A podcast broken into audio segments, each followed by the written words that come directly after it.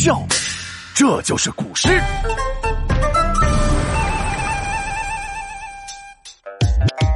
声音可大也可小，没日没夜到处跑，影子你永远都看不到。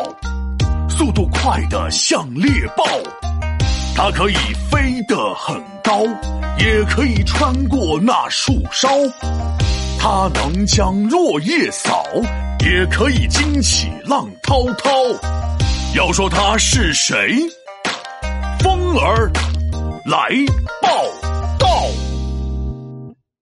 皮大龙，之前都是你出题考我，今天我也要出个题考考你。哎，谁怕谁？乌龟怕铁锤，放马过来吧！你可听好啦，看不见来摸不着，四面八方到处跑，只见花草随它咬，谁想抓它抓不到。友情提示：这是一种自然现象哦。哈哈哈，这可难不倒我，答案是。呼呼吹的风啊！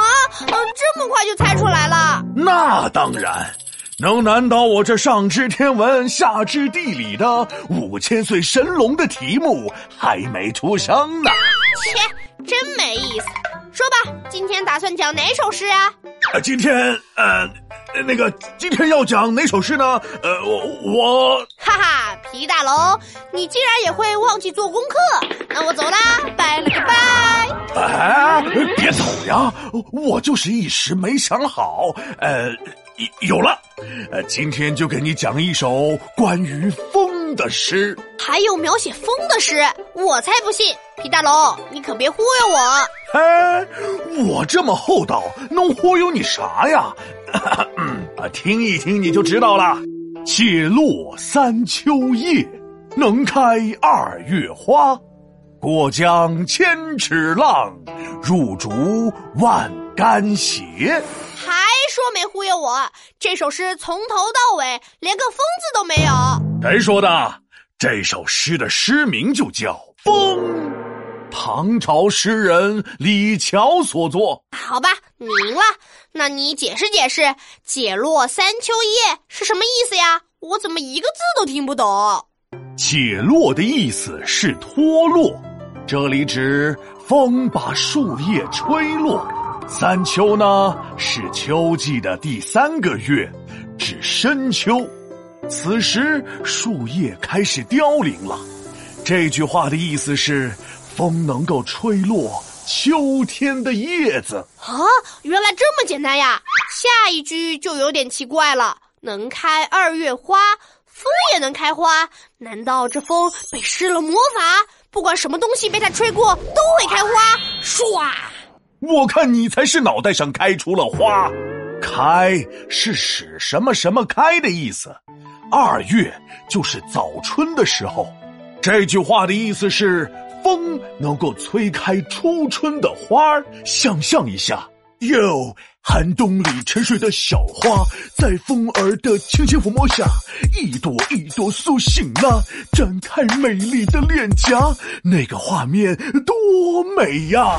美，真美，太美了！过江千尺浪，这一句就比较简单了，就是风吹过大江，卷起千尺浪花。千尺，我记得皮大龙你说过。一尺大概是三十厘米，一千尺那就是三百米高。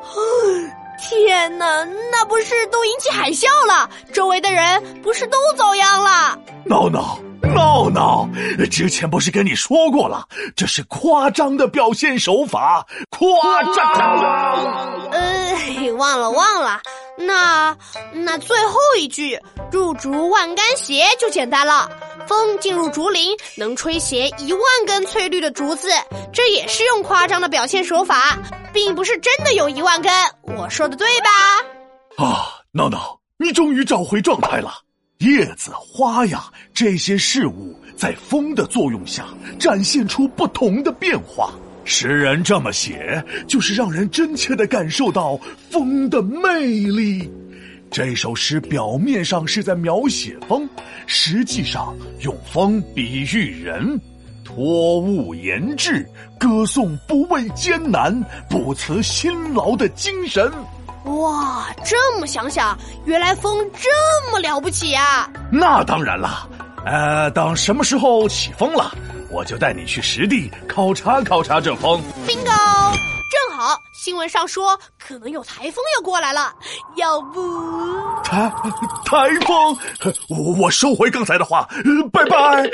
啊？皮大龙敲黑板，古诗原来这么简单。吹落秋叶萧萧下，催开初春遍地花。拂过大江起浪沙，飞入竹林晃枝桠。